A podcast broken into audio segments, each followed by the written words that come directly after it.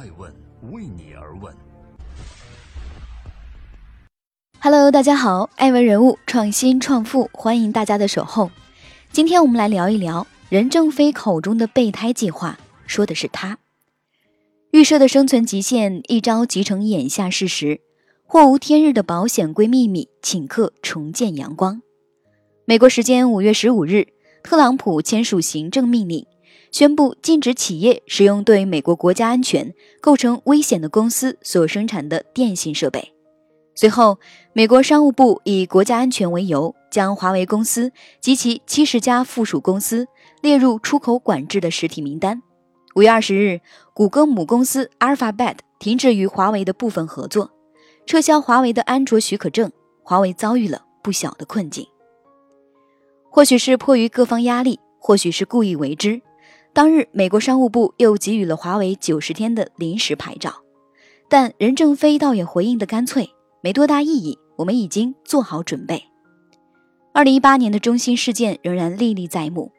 二零一九年的华为事件又愈演愈烈，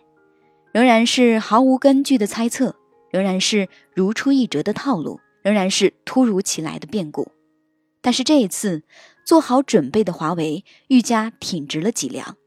准备用多年付出的心血兑换为客户持续服务的承诺。这是一次针锋相对的较量。五月二十一日，任正非深圳答记者问现场，他笑容满面。华为是一个商业公司，不应该把华为的产品和政治挂钩。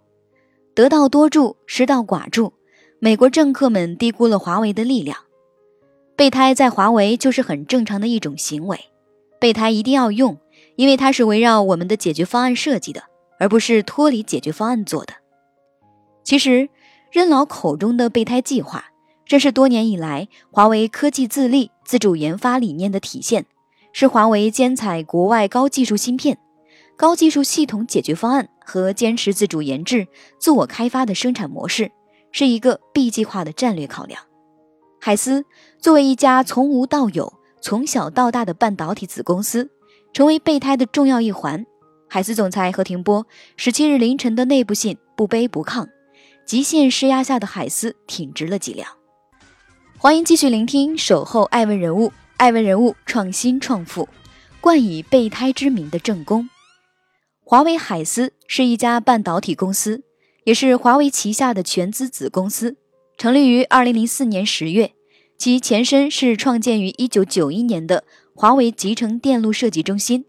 产品覆盖无线网络、固定网络、数字媒体等领域的芯片及解决方案。海思是内行人眼中的强者，是国产芯片的脊梁。麒麟芯片位于世界之巅，以卓越和领先的技术结束国人无心的尴尬时代。在铁板一块的半导体天下，为中国打下一隅之地，撕开能透出阳光的口子。艾文注意到，据2019年1月咨询机构 Gartner 2018年全球半导体营收和25强榜单，华为海思半导体营收增长35%，登陆榜单第二十一名，营收超过 Microchip、Skyworks、ROM 和 Xilinx 每日传统豪强。海思也确实是众多人眼中的备胎，一个卧薪尝胆、韬光养晦的勾践。我们惊叹于华为手机走出国门，用硬核直男的工业参数驰骋海外市场。我们骄傲于华为作为国内唯一一家重视研发的手机厂商，用科技自立的原则带给同行和国人以希望，但却并非真正了解海思的前世今生。若不是华为被列实体名单，若不是海思总裁内部致信，若不是至暗时刻的真正到来，很多人不会知道这个备胎，不会知道这个科技研发的幕后英雄。正如何庭波在全员信中提到，海思的成立是他在科技史上的悲壮长征，背负着为公司生存打造备胎的革命重任，即便前途未卜，很有可能成为保险柜里永远的秘密，即便过程艰辛。技术困境可能会扼杀一切热血和希望，但为着那不可排除的极限假设，为着那潜在的千万分之一的成功，海思成立。不错，海思的初创，从其能力和地位来看，都无疑是一个备胎的存在。多年前，集成电路行业有了伟大的变革，台积电的出现打破了芯片企业密不透风的铁板格局，初创企业开始有机会设计芯片。多年前的那个时候，深知科技自主力量的华为刚刚结束代理生涯，左思右想的任正非咬牙介入高丽，决定成立自己的实验室，开始芯片设计研发。然而，那是一个没有人知道结果的赌局，充满了孤独、恐惧和黑暗。坚持研发自主的华为，一面依靠和学习国外技术，一面默默钻研，偶有芯片研制成功的喜悦和骄傲。但也是低调的、隐晦的，不足为外人道。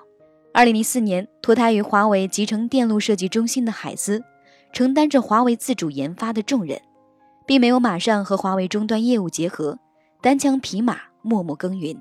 那时，他尝试在 JSM 智能手机 Turnkey 解决方案的研发当中，开垦属于自己的一点地盘，这是在保持一个备胎的本分。二零零八年。海思如期推出解决方案，奈何开发的应用处理器芯片 K 三 V 一先天不足，一百一十纳米的工艺相对于主流厂商六十五纳米相差一代，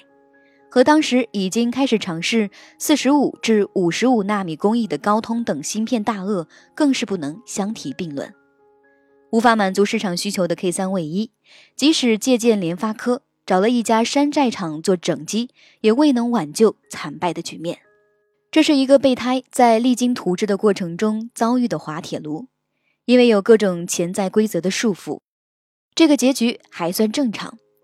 华为自己悟出了一个道理：自己的蛋由自己孵。逐渐摒弃复刻联发科模式的华为，决定将自己的芯片和终端捆绑起来。也就是从那时开始，海思逐渐走出了备胎的角色，并且越走越正。作为当时已经较为成熟的麒麟产品，K 三 V 二横空出世。尽管其发热量大，游戏的兼容性不强，和同时期高通的旗舰处理器仍有明显差距，但是已经有了准正宫身份的海思麒麟拿到了华为手机芯片的特权。负责消费者业务的余承东顶住各方压力，不惜砍掉了欧洲运营商数百上千万的定制手机业务，强行拉麒麟 K 三 V 二芯片上马。此后，更是拽着还不成气候的 K 三 V 二 E，在华为 P 六系列手机的市场搏击中一路狂奔。所幸被加以正宫地位的海思，在接受到各种资源和特殊待遇之后，也是奋发图强，不断证明自己。二零一四年，全新升级的新版麒麟芯片终于携手华为 Mate 七，高调突进高端手机市场，一举成为直逼苹果、三星的强盛对手。数据参数也显示。Kirin 九二五的部分性能，甚至略微超出了高通的骁龙八零幺和三星 Exynos 五四三零，领先的芯片技术引来了芯片行业的惊叹。芯片的自主研发不是一个简单的过程，在没有同行的漫漫长夜中，海思应该是孤独的。我们可以看到，海思每隔几年推出新的产品，可以看到它从低性能到高技术的突破性转变。但是却无法了解到其中每个无人问津的深夜来自自身的诘问和怀疑。海思并不是在今天才从备胎一夜之间得以转正，一直以来他都是华为的一个理想，一份执着。无论是曾经的小心翼翼韬光养晦，还是后来的全力支持、高度曝光，华为给予的全部信任都强力证明了海思不是备胎的事实。就像任正非所说。华为永远不会排斥美国芯片，商业行为也不应该和政治扯上关系。科技自立是每一个国人、每一家企业都应该有的自强追求，它不是今天才有的事情。作为备胎，它仅仅是，也应该是一种独立自强，又能与人共同存在、共同成长的状态，并非非此即彼，我存你亡。两手准备是居安思危的智慧，Plan B 是未雨绸缪的安排。欢迎继续聆听《守候爱问人物》，爱问人物创新创富，极限生存下的芭蕾舞者何庭波，华为海思总裁，那份充满热血、昂扬斗志的全员信的作者，被称为华为海思掌门人、华为芯片女皇、最强芯片女管家。今天，她更像是一个极限生存下的芭蕾舞者。何庭波，女，出生于一九六九年。毕业于北京邮电大学，硕士，华为工程师。一九九六年加入华为，现任海思总裁，华为董事会成员。这是网络上关于他最详实的介绍。然而，任正非任命于他时曾说过一番话，以及早年他对自己身份的定位，则是关于何庭波个人的全部资料。一个身怀绝技而又坚韧不拔的工程师形象跃然纸上。极限生存下的芭蕾舞者，一面是芭蕾舞鞋的优雅，一面是磨烂的双脚。一面是海思的卓越发展光鲜亮丽，一面是二十几年的无悔付出和千万次实验的尝试。艾文查阅发现，一九九六年，二十七岁硕士毕业的他直接进入华为，不是华为的元老人物。他作为一名普通工程师，开始在那个还是赢者通吃的集成电路行业中，那个还只是立志打破绝对优势的初创企业里，展现出非同一般的吃苦耐劳。和一丝不苟的科研态度。走出华为一书中这样描述过何庭波和高启的一段工作状态：由于双方需要用到同一套设备，两人经常发生争抢设备的情况。没有办法，最终只能是二人定下君子协定：白天何庭波调试，晚上高启调试。就是在这种争抢着工作的氛围中，何庭波一直在耕耘，一直在成长。面对企业业务的扩张和对员工跨地区工作的要求，何庭波当仁不让。九八年开始，无线业务开始成为公司的重点。那个时候需要组建一个三 G 芯片研发队，锋芒乍露的何庭波就一个人前往上海，展开组建无线芯片团队的工作。几年后，公司需要何庭波又调往硅谷，开始了夜以继日的研发。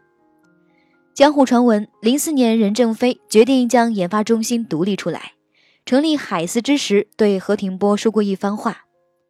给你两万人，每年四亿美金的研发经费，一定要站起来。”这不是一次简单的任命，更是一种希望的寄托。他信任眼前这个有能力、有抱负、会管理、能做事的女人，他将自己的一个企业理想和执念托付于她。所以，即便当时的华为也就三万人，年度研发经费不到十亿美金，他还是选择押宝于他。同为任正非信任的人，何庭波和余承东大有不同，为华为无线部门立下汗马功劳，主导的 Single RA 无线产品收入跃居世界第二。余承东身上有华为早期直男工业风的特点，粗糙、钻研参数、不注重美感，是他给公众的印象。原汁原味的干劲和大胆是他受重用、被信任的原因，而何庭波却因低调踏实的工程师信仰而被这个慧眼识人的老人家看中。向来不在镁光灯下出现的何庭波，没有让人老的信任付诸东流。在海思成立三年营收几乎为零的漫长过程中，有质疑他就鼓舞海思的员工：做得慢、做得不好没关系，我们慢慢来，总有熬出头的一天。有迷惘，他就加紧研发步伐，密切和业务部门配合，尽量不让搭载海思芯片的华为手机太过难做。然而还有很多我们是不知道的。